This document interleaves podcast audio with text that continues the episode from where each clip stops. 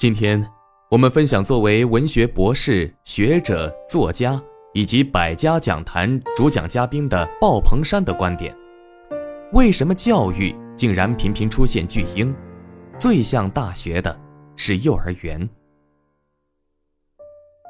在教育西化的过程里，我们干了一件坏事，把读经典废除了，然后有了特别古怪的一门课——语文。全世界都没有这门课，只有中国有。我们今天的教育教出了那么多巨婴，原因就在于语文课不再系统的读经典，不重视持续的阅读。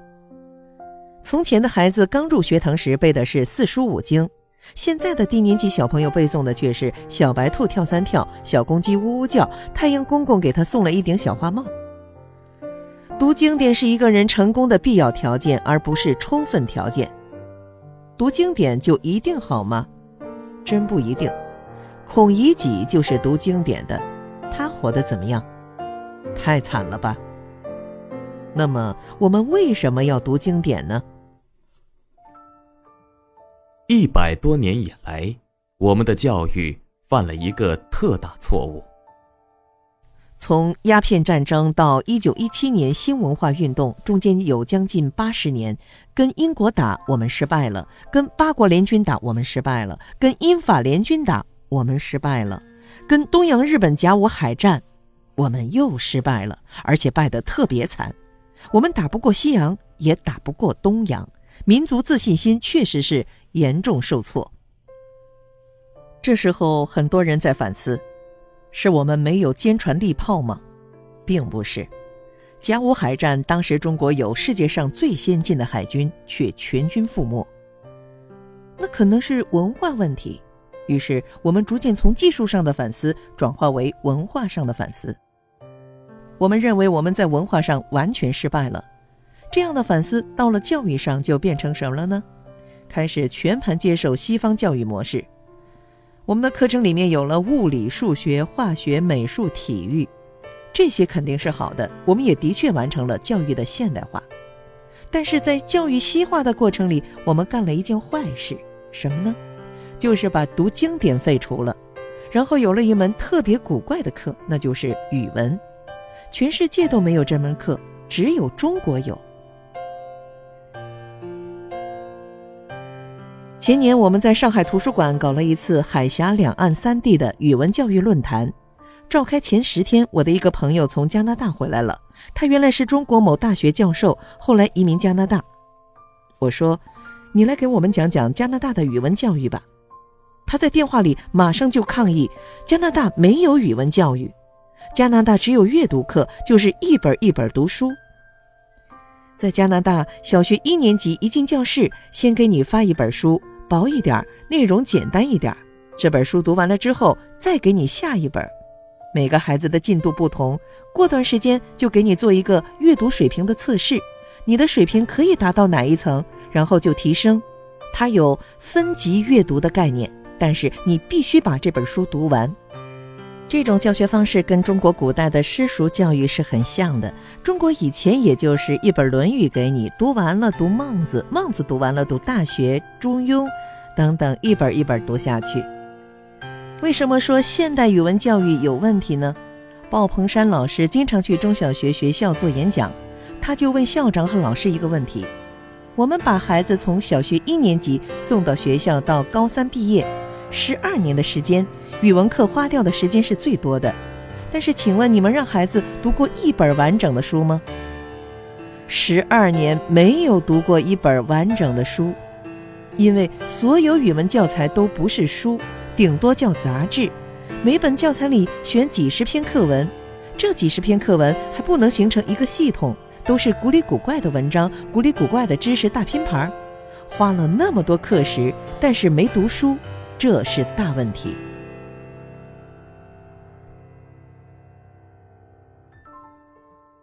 古人精神世界的三堂，景于一堂。再回到大学，西方大学的教育是通识教育，他们的通识教育跟中国的通识教育差别太大了。我们的通识教育就讲一讲概论，中国文化概论这一类的东西。概论是什么呢？完全没有感性体验，全是一些抽象空洞的东西，然后就变成一个知识，在头脑里记一记。它根本不能影响人的思维，也不能影响人的行为，不能影响人的气质。它就是一个跟自己完全不相干的知识。反正我记住了，我考试考完了扔掉。那么西方呢？他在大学里面最严格的就是通识教育。通识教育是内容上必须读原著。比如读柏拉图的《理想国》，读这样的原著，一本一本往下读，而且考试比正常的专业课严格的多。所以，美国哈佛大学的校长讲了：如果在大学本科教育四年，我们教育出合格的专业技术人才，我们的教育就失败了。为什么呢？大学阶段根本就不是讲教育、讲职业的阶段，你就是接受一种通识教育，从而具备一个基本判断。西方的国民教育除了学校教育之外，还有宗教，在教堂里听讲座，教堂里有信仰，有灵魂。所以鲍鹏山说，西方的国民教育是两堂，一个学堂，一个教堂。而中国现在只有学堂，没有教堂，我们没有宗教信仰，绝大多数去寺庙的人也不是受教育，而是去烧香求保佑。讲到这儿，大家可能会想起中国古代怎么样？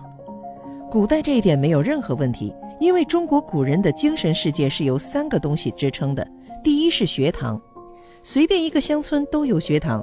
中国古代的教育成本很低，愿意上的你就来，几张桌子，高矮大小都没关系。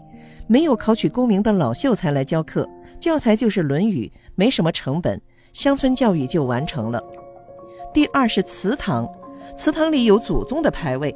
你一到祠堂里面去，你就会看到老祖宗在上面。你知道你的祖先怎么传下来的，你有很强烈的祖宗的文化传承、血脉传承。而且祠堂很严格，如果你做了很缺德的事，你就不允许进祠堂了。所以在心理上，它是一个很大的约束，给你荣誉感、成就感。第三是中堂，祠堂之外，你回到家里一进屋的正厅叫中堂，上面通常挂着。天地君亲师，逢年过节要烧香跪拜磕头，跪天跪地跪君跪师跪双亲，这些你都要敬畏。人一定要有敬畏的东西，有敬畏的人才是真正有力量的人。你不要以为无法无天是力量。而现在的小孩，父母不能打，老师不敢骂，他不怕世界上的任何东西，世界上任何东西都怕他。这个小孩不就完了吗？中国古人精神世界里有三堂，西方是两堂，我们今天就剩下一堂学堂。学堂里还没了圣贤。我们今天的小朋友进入了小学，给他发的是什么教材呢？小学一二年级的教材不是小公鸡就是小白兔、小猴子，他哪是进了学校？他进动物世界去了。拿知识点考孩子。有什么问题？古代的小孩都能够读圣贤，读子曰：“学而时习之。”为什么今天的小孩只能读小白兔了呢？难道今天的小孩比古代的小孩笨吗？绝对不是。我们浦江学堂小孩从八岁二年级进来，读七本书，《论语》《孟子》《大学》《中庸》《道德经》《庄子》《六祖坛经》，到六年级全读完。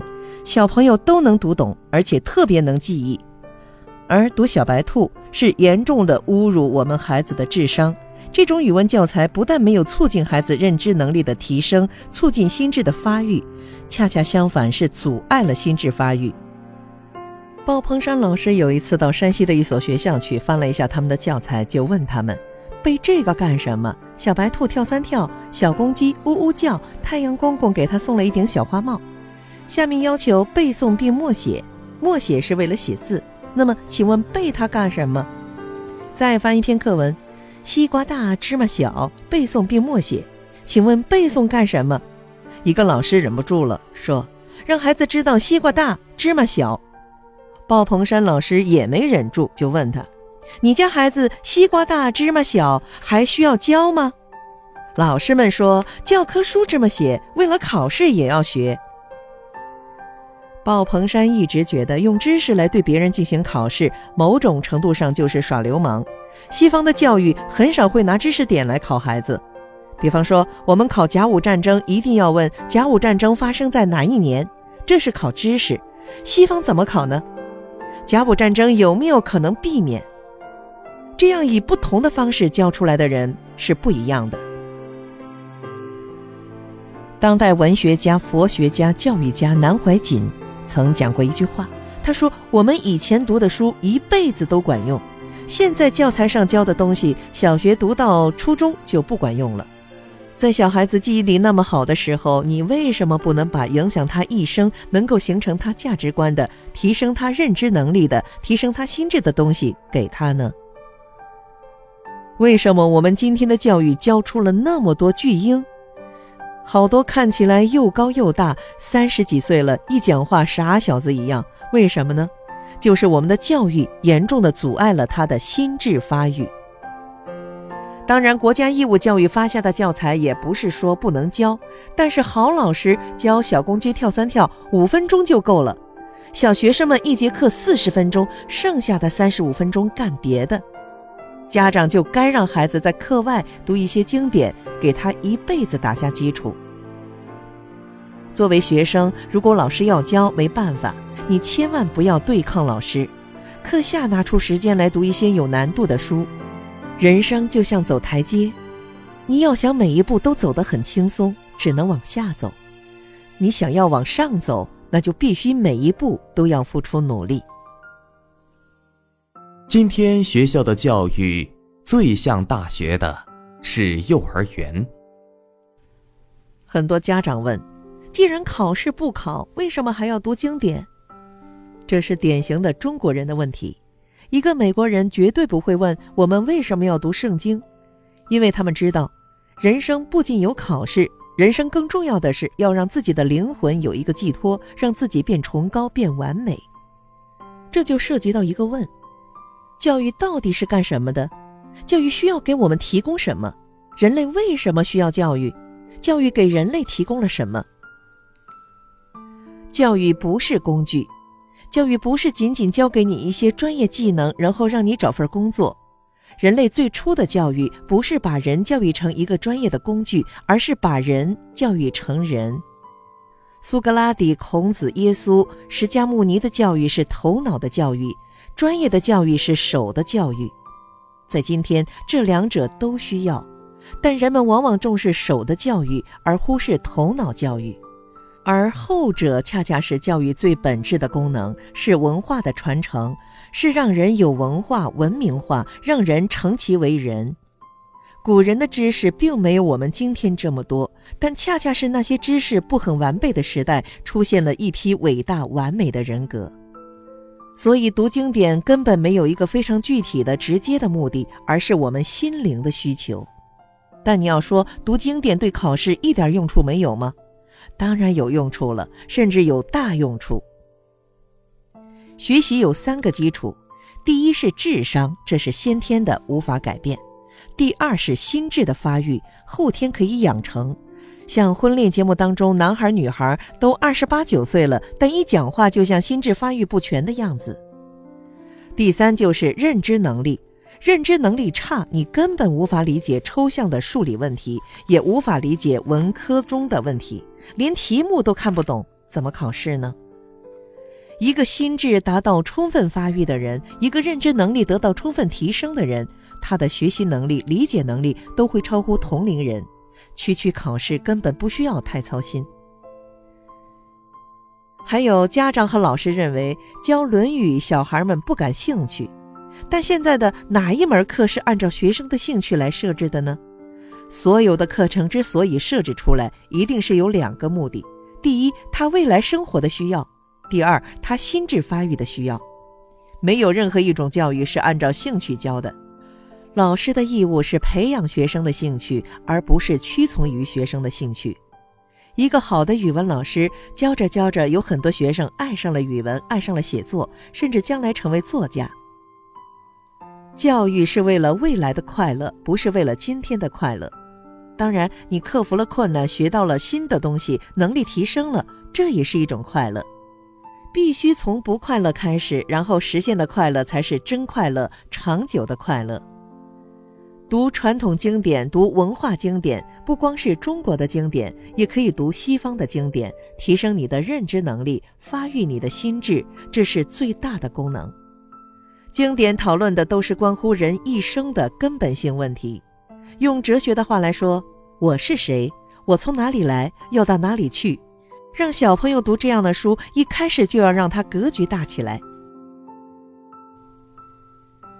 中国今天的学校教育最像大学的可能是幼儿园，因为小学、初高中教你知识，大学教你专业，跟你一个人内在的成长没关系。而幼儿园老师会告诉你，小朋友要做一个好孩子，将来做一个好人，让我用一个好人的面貌去建构好的人生的时候，这样的教育就叫大学。有人问《论语》到底讲了什么？鲍鹏山老师概括了一下，就三个问题：一，什么样的人是完美的人？二，什么样的政治是完美的政治？三，什么样的社会是完美的社会？所以，《论语》是一部关于理想的书。我们是一个好的人，我们生活在一个好的社会，我们有一个好的政治，三好加起来就是理想人生。教育就是让我们知道理想的人生是什么。这是最根本的教育。